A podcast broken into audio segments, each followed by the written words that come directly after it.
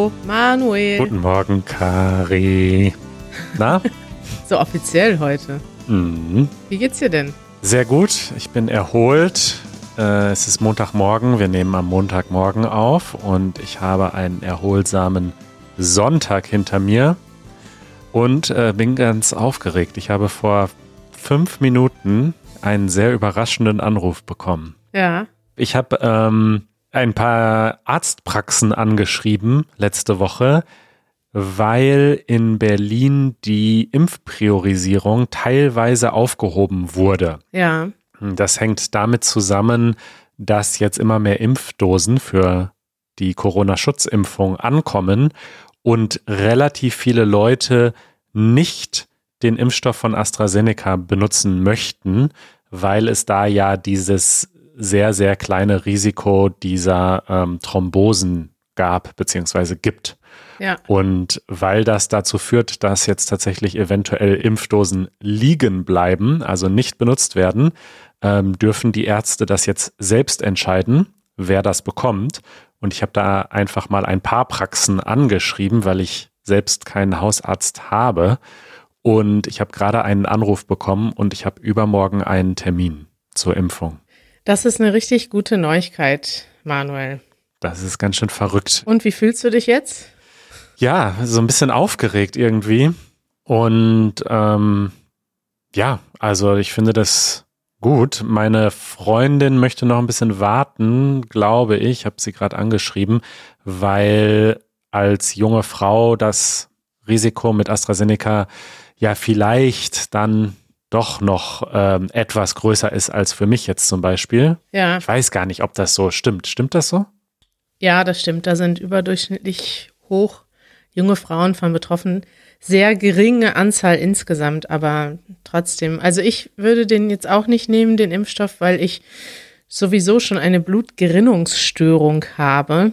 Das heißt, ich habe eine höhere Thrombosegefahr. Ich weiß nicht, ob das was ausmacht, aber einfach vom Gefühl her will ich dann nicht noch ein unnötiges Risiko mhm. haben. Aber wenn es jetzt keinen anderen Impfstoff gäbe, würde ich, würde ich den wahrscheinlich auch nehmen.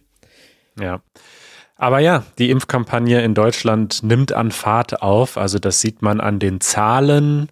Es sind jetzt ungefähr 25 Prozent aller Deutschen erst geimpft. Ja, schon 27, Manuel. Da hast du nicht richtig schon. recherchiert. Ja, da bin ich noch auf dem Stand von letzter Woche. Und äh, ja, und ich merke es jetzt ganz persönlich. Und das ist krass. Ich muss sagen, ich habe ja, habe ich hier erzählt, dass ich einen Impftermin bekommen habe? Nee, hast du noch nicht. Nee, ne? Ich habe auch letzte Woche einen Impftermin bekommen und der ist allerdings erst nächste Woche. Und ich bin einfach zu meinem Hausarzt gegangen und die kennen mich da schon, weil ich da häufiger bin und haben mich auch direkt auf die Liste geschrieben, beziehungsweise mir einfach einen Termin gegeben, weil sie gesagt haben, ja, ähm, diese Woche haben wir so viele Impfdosen bekommen. Wir gehen davon aus, dass wir jetzt in den nächsten Wochen noch mehr bekommen. Und da stehe ich jetzt schon auf der Liste und freue mich darauf. Und ich habe nämlich, also ich habe da ganz viele Gefühle zu. Also erstmal in diesem Moment, als ich den Termin bekommen habe, habe ich mich unglaublich glücklich und erleichtert gefühlt. Und das ist so krass, wenn man sich das so überlegt. Also die ganze Zeit also man hat ja verschiedene Gefühle in dieser Pandemie. Einmal, das eine ist ja die Bedrohung des eigenen Lebens, also so das Risiko, das man selber hat, dass man teilweise auch verdrängt. Also ich meine, ich habe jetzt auch ein Jahr halbwegs sicher gelebt, einfach weil ich den Luxus habe, dass ich nicht so vielen Leuten begegnen muss, wenn ich das nicht will. Und ich habe das einfach nicht gemacht. Aber trotzdem ist das natürlich eine riesige Erleichterung. Und ich habe so gemerkt, dass ich so wirklich so einen Schalter in meinem Kopf umgelegt habe. Mhm. Einfach nur, weil ich den Impftermin hatte, weil ich jetzt das Gefühl habe, oh, toll, ich kann jetzt in ein paar Wochen meine Eltern zum ersten Mal wieder umarmen, ohne Angst haben zu müssen, dass ich sie damit ja im schlimmsten Fall umbringe. Ne? Das ist so verrückt gesagt. Ja. Und gleichzeitig habe ich mich auch irgendwie schlecht gefühlt, weil ich weiß, dass andere Leute den Impftermin noch nicht haben. Das habe ich heute Morgen in einem Podcast gehört, der, den ich gerne dir und allen hier empfehlen möchte. Kennst du den Podcast Was jetzt von Zeit, von der Zeit, vom Zeitverlag? Ich habe davon, also ich habe den schon mal gesehen, aber ich habe noch nie reingehört. Der ist immer nur so zehn Minuten mit den Nachrichten des Tages, aber mit einem Schwerpunktthema. Also die reden ganz angenehm über Nachrichten, nicht nur die Schocknachrichten, sondern die gehen so mit zwei, drei Themen in die Tiefe. Und das Thema heute war, wenn nur die halbe Welt geimpft wird. Und da haben sie darüber gesprochen, wie krass das eigentlich ist, dass wir uns in Europa, in den USA, in den reichen Ländern überhaupt diese Verhandlungen leisten können und überhaupt mit den, ich weiß nicht, ich glaube, die EU hat ja jetzt zum Beispiel, wen haben die denn verklagt? Einen von den AstraZeneca, oder? Genau. Weil sie nicht genug geliefert haben. Und in den meisten, meisten Ländern auf der Welt sind noch nicht mal ein Prozent der Leute geimpft, weil dort überhaupt gar kein Impfstoff ankommt, weil die Länder auch gar nicht so viel Geld haben, dass sie überhaupt in diesem Game um die Impfstoffe mitverhandeln könnten. Und ja. die sind total abhängig von Spenden. Und ganz kurios und besonders paradox ist das in Indien. Indien ist, glaube ich, der größte oder einer der größten Impfhersteller der Welt. Also die haben die ganzen Fabriken dort. Und die sind erstens selber, haben sie noch nicht so viele Leute impfen können. Und das wirkt sich ja jetzt ganz brutal dort aus. Und die Impfherstellung, die Impfmittelherstellung ist jetzt gerade ganz stark runtergefahren aufgrund der Pandemie. Und ja, das hat mir noch mal so ein bisschen ähm, zum Nachdenken gegeben, weil die haben dort halt auch noch mal erklärt, warum uns das gar nicht hilft, wenn ganz Europa geimpft ist und halt Indien und andere Länder nicht geimpft sind, weil dort dann eben sich so eine Dynamik entwickeln kann, dass vielleicht auch unsere Impfungen irgendwann nutzlos sind oder nutzlos sein könnten.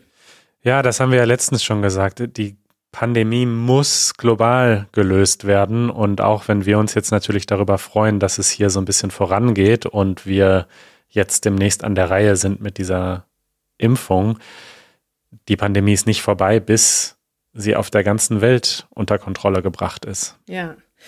Ja, und so, insofern habe ich so zwei Gefühle. Also einmal diese persönliche Freude und Erleichterung, die, glaube ich, jeder empfindet, wenn er geimpft ist, aber auch das Gefühl, dass es irgendwie, ja, dass, also wir so ein bisschen gierig darauf sind, so als erstes geimpft zu werden. Also das mhm. ist irgendwie so ein menschlicher Instinkt, dass man sich selbst oder die Leute, die man liebt und kennt, als erstes sicher wissen will. Aber gleichzeitig ist es halt auch ohne Solidarität, bringt uns das alles nichts. Und das wird, glaube ich, jetzt in der Pandemie ganz deutlich. Und ich habe eine Idee, Manuel. Ich will dich mal fragen, was du davon hältst. Ich habe nämlich gelesen am Wochenende, dass auch, also dass erstens ist es so, dass in migrantischen Gruppen in Deutschland Corona überdurchschnittlich häufig vorkommt. Und dass auch die Impfungen, also tatsächlich gut sein kann, dass es, dass die Leute weniger geimpft werden. Ich sehe das schon bei meinen Freunden, die aus anderen Ländern kommen, dass die halt sowas gar nicht genau wissen. Wie kann man sich impfen lassen? Wo kann man sich impfen lassen? Kann ich jetzt irgendeinen Arzt anrufen? Viele Leute haben auch Angst, bei Ärzten anzurufen, weil die ganz oft unfreundlich sind, die Sprechstundenhilfen. Hm. Janusz hatte wieder so einen Fall. Janusz ist zu unserem alten oder zu meinem aktuellen Hausarzt gegangen und dort war eine andere Sprechstundenhilfe. Das ist die äh, Assistentin, die dort am Empfang sitzt. Und er kam wieder und war total niedergeschlagen, weil die Frau war so unfreundlich zu ihm, dass er direkt wieder raus, rückwärts rausgegangen ist. Ja. Und er ist dann einfach zu einem anderen Arzt gegangen. Und ich kann mir vorstellen, dass einfach viele Leute, die neu in Deutschland sind, erstens nicht so die ganzen Informationen so schnell bekommen, weil sie noch nicht so gut Deutsch sprechen und auch gar nicht wissen, wo man die herbekommt. Und zweitens vielleicht auch ja einfach größere Hürden haben. Und ich hatte überlegt, ein Video darüber zu machen, wie und wo man sich impfen lassen kann. Ist das eine gute Idee oder nicht? ja, doch, das ist eine gute Idee. Ich glaube auch, ich habe auch auf Twitter sowas gesehen. Ähm, dass, ich habe es jetzt nicht mehr genau in Erinnerung, aber dass zum Beispiel die äh, Seiten von den Impfzentren irgendwie nur auf zwei oder drei Sprachen übersetzt waren. Und das waren ausgerechnet nicht die Sprachen äh, mit den größten Anteilen von Immigranten in Deutschland. Also in Deutschland leben ja zum Beispiel relativ viele Menschen türkischer Herkunft und diese Seite existiert einfach nicht auf Türkisch. Das heißt, die Informationen sind zum Teil auch einfach nicht da. Mhm. Und ähm, insofern denke ich, ist das eine gute Idee. Ist halt die Frage, ob wir das machen sollten oder ob das vielleicht eher etwas ist, ja, was die Regierung im besten Fall oder sonst andere Organisationen, die jetzt direkt mit Immigranten zum Beispiel arbeiten, äh, tun sollten. Tun wir doch. Alle unsere Zuhörer sind doch potenzielle oder aktuelle. Das stimmt. Ja, zumindest zum Ihr Teil. Ihr könnt mir ja mal schreiben. Ich freue mich auf euer Feedback auf easygerman.fm. Sollen wir ein Video dazu machen, wie man in Deutschland einen Impftermin bekommt? Ein kurzes Video. Ist ja auch noch praktisch, das Vokabular dazu zu lernen. Müssen sich ja eh bald alle impfen lassen. Und ja, würde ich einfach mal so anbieten. Ja, müssen nicht. Können. M müssen nicht, nee, aber ich gehe davon aus, dass die meisten das machen. Ja, genau. Schauen wir mal, hoffen wir mal. Ne? Das ist ja immer noch auch ein großes äh, Thema, denn viele Menschen äh, haben doch noch ziemlich große Zweifel und irgendwann wird es wahrscheinlich zu dem Punkt kommen, wo genug Impfdosen für alle da sind, aber nicht mehr alle sie auch annehmen wollen. Ja, in den USA wird teilweise schon Geld gezahlt, damit die Leute impfen gehen. Das ist schon ähm, Verrückt. Und in Berlin habe ich gelesen, 38 Prozent der Leute, die angeschrieben werden und impfberechtigt sind, nehmen den Termin nicht an. Das ist mhm. ganz schön viel, ne? Ja. Jo. Gut. Haben wir noch Zeit für ein anderes kurzes Follow-up? Na los. Ich mach's kurz. Miriam aus Italien hat uns geschrieben äh, zum Thema Plastikmüll. Da haben wir ja äh, drüber geredet bei unserer Sendung Ein schlechtes Gewissen. Hieß die so? Die hieß, ja, das schlechte Gewissen, glaube ich. Das schlechte Gewissen. Und da hat sie nochmal erzählt zum Thema Plastikmüll. Also erstens ist das ein Mythos, dass alles recycelt wird. Äh, das ist das größte Problem, dass die meisten, der meiste Müll gar nicht recycelt werden kann. Das größere Problem ist noch, dass es nicht richtig recycelt, beziehungsweise dass der Müll einfach in andere Länder exportiert wird. Das machen vor allem Europa, ich glaube die USA ganz gut, dass die das in Länder exportieren, wo dann Leute dafür bezahlt werden, das zu entsorgen, in Anführungszeichen. Das führt aber dazu, dass in Indonesien und Malaysia und anderen Ländern teilweise ganze Dörfer voll mit Müll liegen und wenn man sich das nicht vorstellen kann, möchte ich dazu gerne eine kleine Reportage von meiner Doku-Liste empfehlen. Die heißt Recycling-Mythen und illegale Plastikexporte. Was ist dran? Eine Reportage vom Y-Kollektiv und dort sind sie unter anderem in Indonesien mit einer lokalen NGO unterwegs und zeigen, wie schrecklich es da an manchen Orten aussieht, weil dort einfach, also im ganz wörtlich, der Plastikmüll aus Europa abgeladen wird. Und ich finde, das ist etwas, was man sich gut mal angucken kann, wenn man davon noch nie gehört hat. Darüber redet Deutschland. So, Zeit für ein paar gute Nachrichten. Jo. Denn äh, in Deutschland gab es eine Entscheidung vom Bundesverfassungsgericht. Das Bundesverfassungsgericht ist das höchste Gericht in Deutschland. Ja. Funktioniert ein bisschen anders als äh, die höchsten Gerichte in anderen Ländern. Hier sind unsere Richter zum Beispiel nicht auf Lebzeit gewählt, sondern nur für eine bestimmte Periode. Ich glaube vier Jahre oder so oder fünf. Ja. Ähm, das ist auch ganz spannend. Das Bundesverfassungsgericht ist in Karlsruhe und jetzt gab es ein wegweisendes Urteil zum Thema Klimaschutz. Was ist passiert? Richtig, also dieses Urteil ist ich muss sagen, ich bin jetzt kein, äh, keine Juristin und kenne nicht alle Details, aber grundlegend war das so, dass es ja Klimaschutzbemühungen der Bundesregierung gibt. Also die Bundesregierung hat einen Plan aufgestellt und hat gesagt, okay, das und das machen wir, um bis 2030 die Emissionen in Deutschland zu senken. Und dagegen haben bestimmte Organisationen, auch vor allem Fridays for Future und andere sage ich mal, eher jüngere Menschen viel geklagt und haben gesagt, hey, wir sind aber noch in 2050 oder in 2070 am Leben Und für diese Zeit gibt es aktuell gar keinen Plan. Ja, und vor allen Dingen äh, geht es in diesem Gesetz eben darum, dass ein Ziel für 2050 gesetzt wurde und aber nur Maßnahmen bis 2031 gefasst wurden und für diese Zeit danach keine Maßnahmen ins Gesetz geschrieben wurden. Richtig. Ne? Also, weil das die Bundesregierung ja gar nicht interessiert. Die sind ja nur noch ein Jahr erstmal da.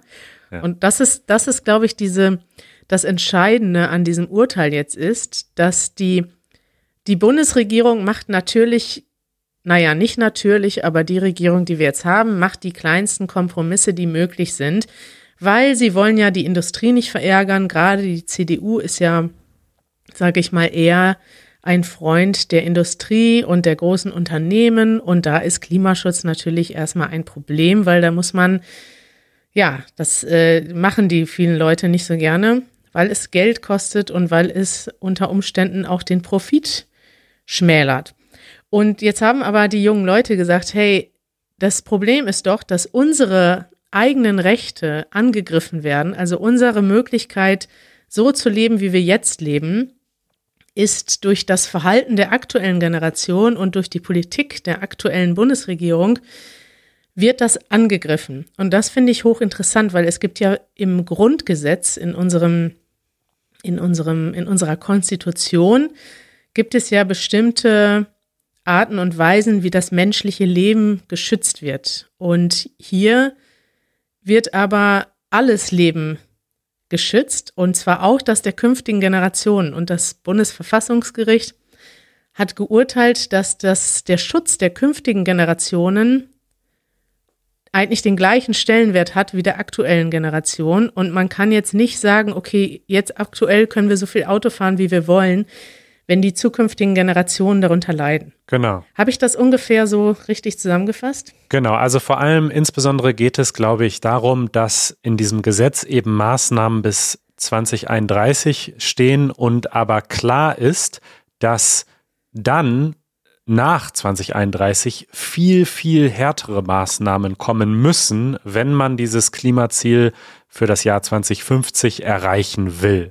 Und da hat das Bundesverfassungsgericht gesagt, diese viel, viel härteren Maßnahmen, die dann logischerweise folgen müssen, um das Ziel zu erreichen, die sind ein so harter Eingriff in die Rechte der Menschen. Also es ist dann ja quasi absehbar, dass sie auf ganz viel verzichten müssen, was wir heute noch haben, wie zum Beispiel, wie du schon gesagt hast, Autofahren oder was auch immer dass das ja ungerecht dieser zukünftigen Generation gegenüber ist und dass deswegen nachgebessert werden muss. Das heißt, ähm, die Regierung muss dieses Gesetz jetzt verändern. Es ist nicht komplett verfassungswidrig, aber es muss nachgebessert werden, damit eben auch diese zukünftigen Jahre äh, mit einkalkuliert sind.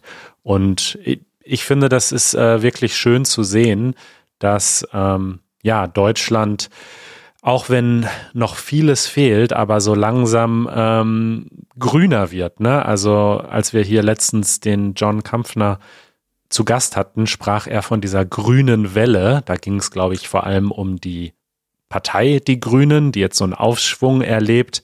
Aber ich finde, das passt so ein bisschen da rein, dass Deutschland wirklich langsam, aber sicher äh, sich ernsthafte Gedanken macht um das Klima. Ja, ich finde das gut und ich finde es vor allem, also ich kenne mich ja juristisch überhaupt nicht aus, Manuel, und trotzdem finde ich es juristisch hochspannend, dass man sagen kann, hey, die zukünftigen Generationen dürfen nicht unter unserem jetzigen Leben leiden oder die Generationen sollen gleichberechtigt sein nach dem Gesetz. Und das ist insofern ein, du hast ja dieses Wort wegweisend benutzt, also ein, Zug, ein Urteil, das noch in der Zukunft große Relevanz hat, weil wenn man einmal so geurteilt hat, dann wird das ja auch ganz viele andere Sachen nach sich ziehen. Also es kann eigentlich in Zukunft keine Regierung mehr kommen und sagen, wir erlauben jetzt das und das, wenn das extrem negative Konsequenzen für zukünftige Generationen hat. Und das finde ich cool daran. Ich auch. Schön, toll. Gute Nachrichten, Manuel. Ausdruck der Woche. Ja, Kari, wir haben ja gesagt, wir wollen öfter mal äh, wieder einen Ausdruck erklären. Mhm. Und ein Ausdruck, der schon länger auf meiner Liste ist, ist Muffel. Also Muffel sagt man selten alleine. Man kann auch sagen, okay, jemand ist ein Muffel.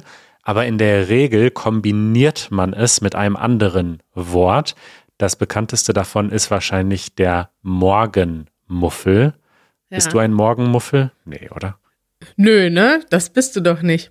Ähm, doch, es kommt drauf an, in was für einer Situation. Also, ich, kann man morgen, äh, also kann man Muffel auch mit anderen Sachen als mit morgen benutzen? Ja, klar. Du kannst zum Beispiel ein Sportmuffel sein Stimmt, oder ein. Modemuffel oder ein Gemüsemuffel oder ein E-Mail-Muffel. Also ein Muffel kann man immer dann sein, wenn man wenig Lust auf etwas hat oder ja, irgendwie so knatschig ist oder etwas nicht gerne macht. Das ist interessant, weil ich würde sagen, es, ich kann äh, manchmal muffelig drauf sein und zwar dann, wenn ich zu viele Sachen gleichzeitig mache oder im Stress bin und dann werde ich so hypersensibel. Und das merke ich dann, wir haben ja hier in der Wohnung, ich habe kein eigenes Zimmer, was Janusz immer lustig findet. Janusz hat das größte Zimmer in unserer Wohnung und das ist ja seine Spielwiese. Ich fand das schon seit ihr umgezogen ist lustig. Du hast das ja quasi so entschieden. Ja, weil ich dachte, Janusz braucht halt immer seinen Safe Space. Der muss sich, Ja. der muss sich abschließen können. Also nicht wörtlich, der muss nicht die Tür abschließen, aber der muss die Tür zumachen. So wie du übrigens, Manuel.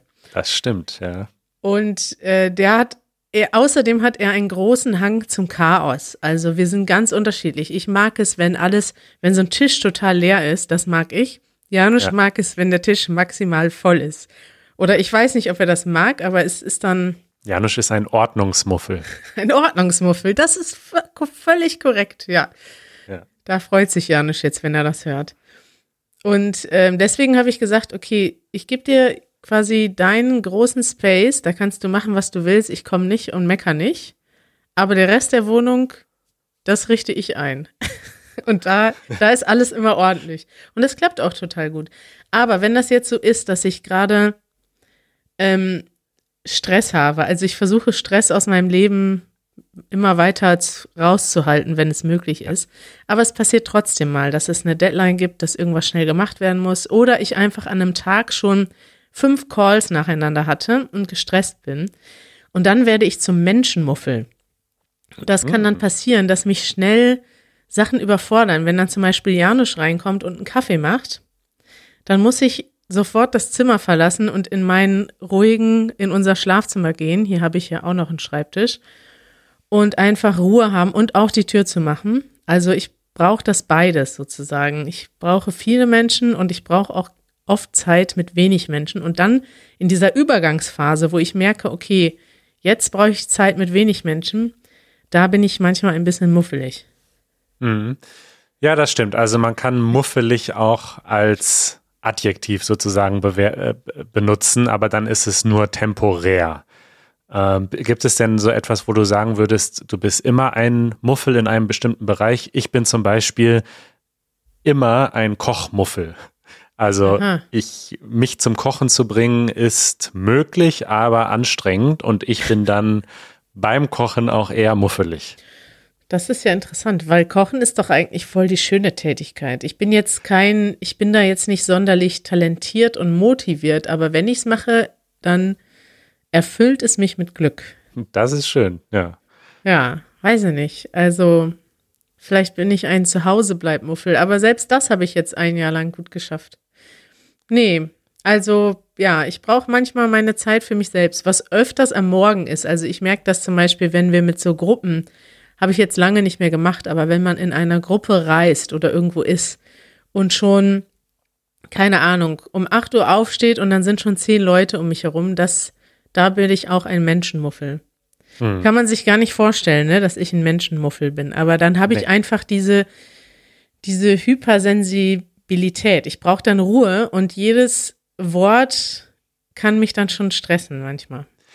Okay, dann ich habe jetzt eine äh, Aufgabe an alle unsere HörerInnen. Schreibt mal einen Kommentar auf easygerman.fm slash 179 oder auf Patreon und schreibt in einem Wort, was für ein Muffel ihr seid. Ihr dürft auch mehr als ein Wort schreiben, aber schreibt, äh, was für ein Muffel ihr seid und warum. Und äh, dann können wir dieses Wort ein bisschen noch also ich finde das Wort insofern wichtig und interessant, weil man es eigentlich mit jedem Begriff kombinieren kann. Egal ja. was es ist, man kann eigentlich überall Muffel dranhängen. Richtig. Spannend. Das finde ich ist eine sehr gute Hausaufgabe. Hast du dir gut überlegt, Manuel? Eure Fragen. So, äh, es gibt äh, im Grunde eine Follow-up-Frage. Wir hatten über die Wörter fühlen und empfinden und spüren gesprochen vor ein oder zwei Episoden. Ja. Und Santiago schreibt uns, hey, es gibt aber auch noch das Wort wahrnehmen. Ja, und er schreibt, das ist genauso verwirrend wie die anderen. Könnt ihr, wenn ihr das nächste Mal Zeit und Lust darauf habt, den Unterschied zwischen wahrnehmen und den anderen Verben erklären? Manuel. Ja, das ist wirklich schwierig, weil wahrnehmen ist im Grunde auch to perceive und das hatten wir ja schon für empfinden äh, gesagt, dass das die Übersetzung ist. Aber wahrnehmen ist auch, glaube ich, du kannst etwas mit verschiedenen Sinnen wahrnehmen. Ich nehme zum Beispiel wahr, dass dort noch eine Person im Raum ist. Aber ich empfinde nicht, dass da eine das Person stimmt. im Raum ist. Empfinden ist immer was mit Gefühlen. Und wahrnehmen ist mehr ohne, ja, meistens ohne Gefühle. Man kann schon sagen, ich nehme das als bedrohend wahr. Aber es ist formeller und es ist neutraler irgendwie, oder? Ja. Es ist einfach eine Wahrnehmung, die hat keine Wertung. Das muss nicht unbedingt positiv oder negativ sein, sondern das ist einfach eine Wahrnehmung. Ich nehme wahr, dass es warm ist in diesem Raum oder kalt, aber damit sage ich nicht, dass ich das gut oder schlecht finde. Ja. Und fühlen wäre dann auf sich selbst bezogen. Ich fühle mich warm, ich fühle, fühle mich kalt. Das ist dann schon persönlich. Empfinden, ja, Empfinden ist eher emotional. Ja, wahrnehmen kann man mit allen möglichen Sachen, mit den Augen, mit dem Hören, mit, ähm, mit dem Verstand auch. Man kann wahrnehmen, ich nehme wahr. Sag mal noch einen Beispielsatz. Ich nehme wahr, dass äh, sich unsere Sendung bald zum Ende neigt. Übrigens, du nimmst deinen Impftermin wahr. Das ist auch noch eine Möglichkeit, ne? Zu sagen, wahrnehmen heißt sowas wie Teil nein, nicht teilnehmen, sondern ähm, das, was man plant, dann auch tatsächlich umsetzen, oder? Oder anzunehmen. Ne? Es anzunehmen, ist, es ist ja. eine, eigentlich eine andere, Be also es ist eine, eine zweite Bedeutung, Bedeutung ja. von wahrnehmen. Genau, das ist quasi, wenn man eine, ein Angebot annimmt, dann nimmt man, kann man auch sagen, ich nehme das Angebot wahr. Ja. ja. Oder man würde umgekehrt sagen, 38 Prozent der Berliner nehmen ihr Impfangebot nicht wahr. Mhm. Also die realisieren das nicht oder ja, wie würde man das übersetzen? Ne. Tja. Deep L sagt, do not take up the offer. Ja, to take somebody up on an offer. Ja. Ja, das sind schwierige Wörter. Wir nehmen wahr, dass die deutsche Sprache äh, schwierig ist und viele Wörter hat. ja. Aber das ist ja auch schon sehr ähm, fortgeschrittenes Deutsch. Also wenn man auch nur eins dieser vier Wörter gut benutzen kann, dann reicht das ja vielleicht erstmal für den anderen. Das reicht, Manuel. Ein Wort reicht. Genau. Schön, Manuel. Ich freue mich, dass du bald geimpft wirst und wir hören uns dann wieder, wenn du noch nicht geimpft bist. Genau. Tschüss. ich, wir halten euch auf dem Laufenden. Bis bald. Ciao.